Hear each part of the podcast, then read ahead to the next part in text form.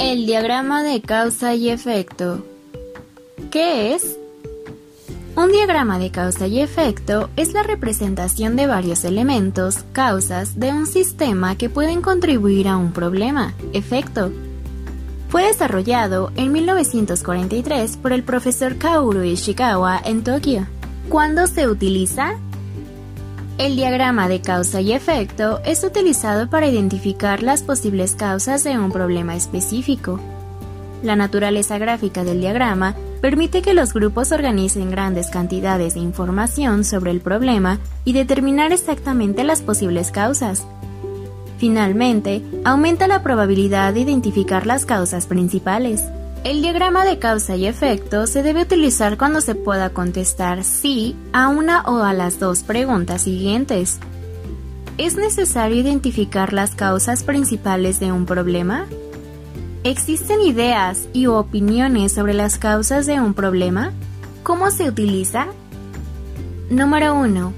Identificar el problema. El problema, el efecto, generalmente está en la forma de una característica de calidad es algo que queremos mejorar o controlar.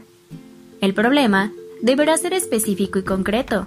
Incumplimiento con las citas para instalación, cantidades inexactas en la facturación, errores técnicos en las cuentas de proveedores, errores de proveedores. Esto causará que el número de elementos en el diagrama sea muy alto. Número 2. Registrar la frase que resume el problema. Escribir el problema identificando en la parte extrema derecha del papel y dejar espacio para el resto del diagrama hacia la izquierda. Número 3. Dibujar y marcar las espinas principales. Las espinas principales representan el input principal, categorías de recursos o factores causales. No existen reglas sobre qué categorías o causas se deben utilizar pero las más comunes utilizadas por los equipos son los materiales, métodos, máquinas, personas y o el medio. Número 4.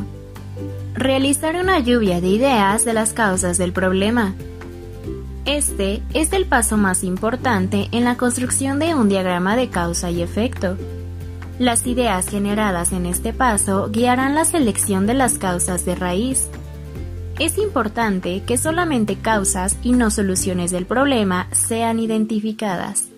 Número 5. Identificar los candidatos para la causa más probable. Las causas seleccionadas por el equipo son opiniones y deben ser verificadas con más datos. Todas las causas en el diagrama no necesariamente están relacionadas de cerca con el problema, el equipo deberá reducir su análisis a las causas más probables. Número 6.